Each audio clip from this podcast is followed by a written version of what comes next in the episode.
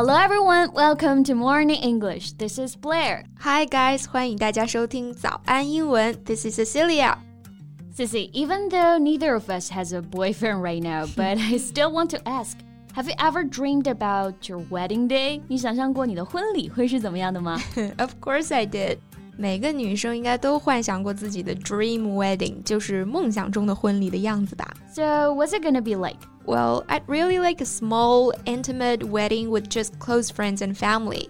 比起那种气派的大型婚礼啊，我还是比较喜欢那种小型但是特别温馨的。Yeah, that sounds very you. What about you? 你想要什么样子的婚礼呢？Well, I can do both. I mean, as long as I'm with the right guy. yeah, that's the most important part. 但是呢，我们两个单身狗在这里讨论个什么劲啊？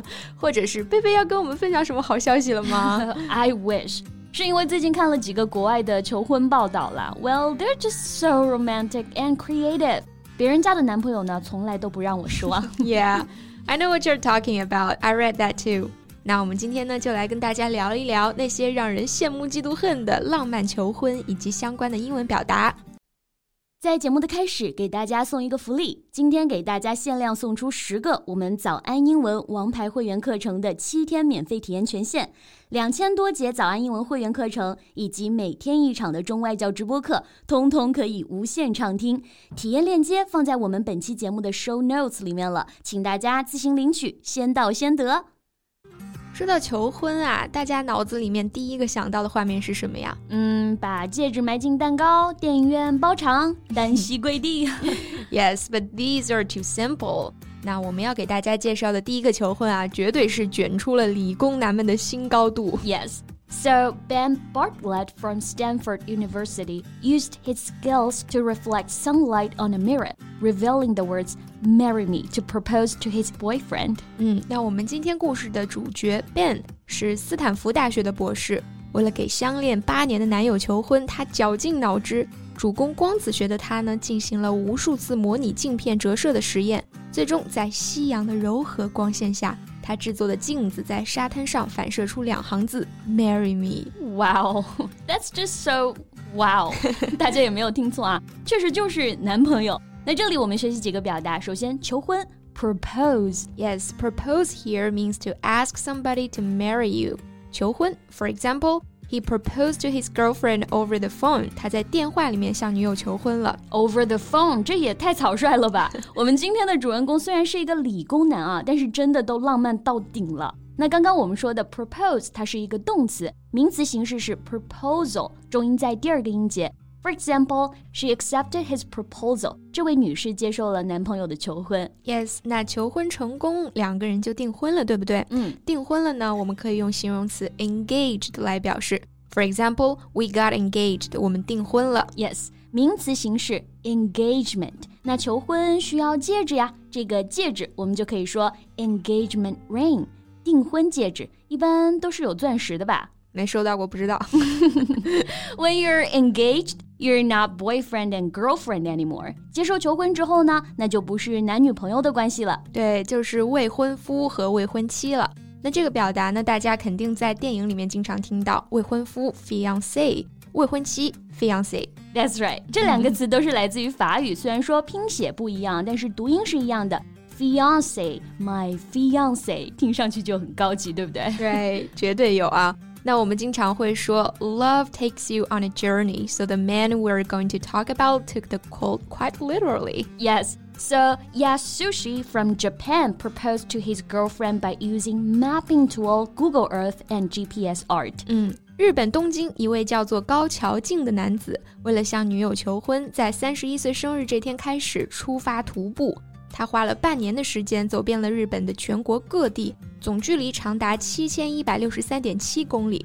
或许你会好奇啊，这是要做什么呀？Well, he traveled across Japan using GPS device to spell "marry me" and presented his completed trip on Google Earth as his proposal.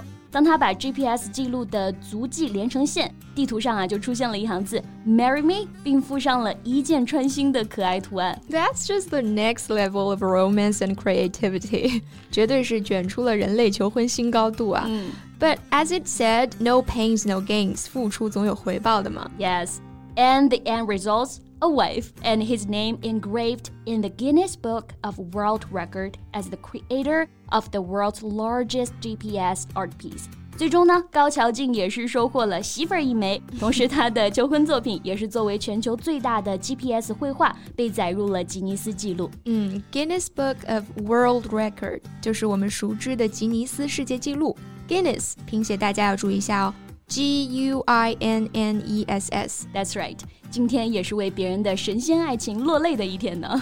S C，你喜欢《寻梦环游记》这部电影吗？Of course, it's one of my favorite. You know, I've wanted to travel like that. 那应该是不太可能了啊。不过啊，一对美国的新婚夫妻，他们就坐了一辆真正的房车，成功的带着房子去世界流浪了。Yes, so last May. Guillaume and Jenna ditched their 9 to 5 jobs in Los Angeles, sold most of their possessions, and began to chase their dreams.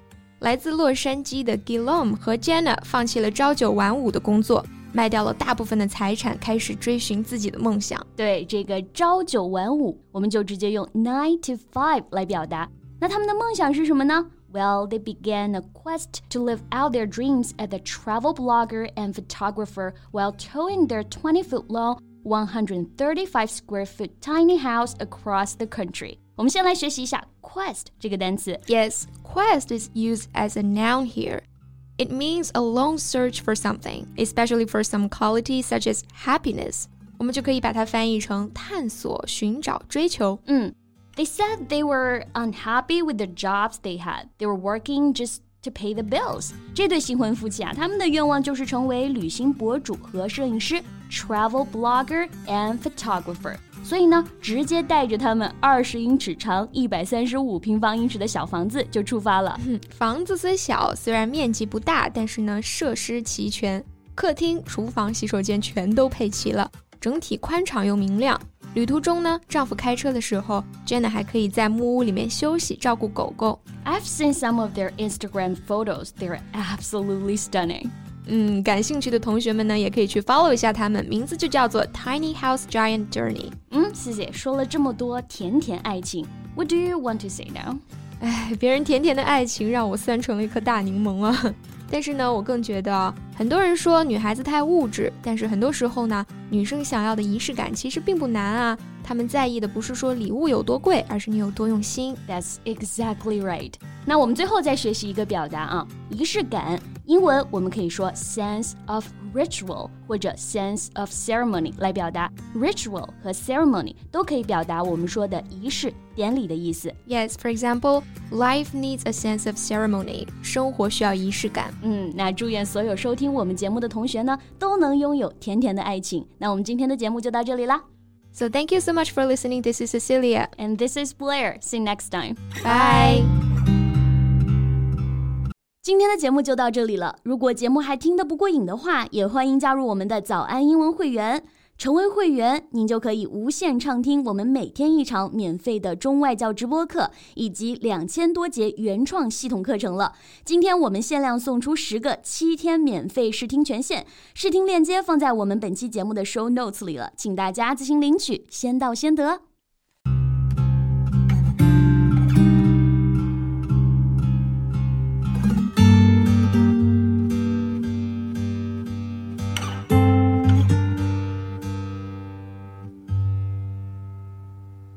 This podcast is from Morning English. 学口语就来早安英文。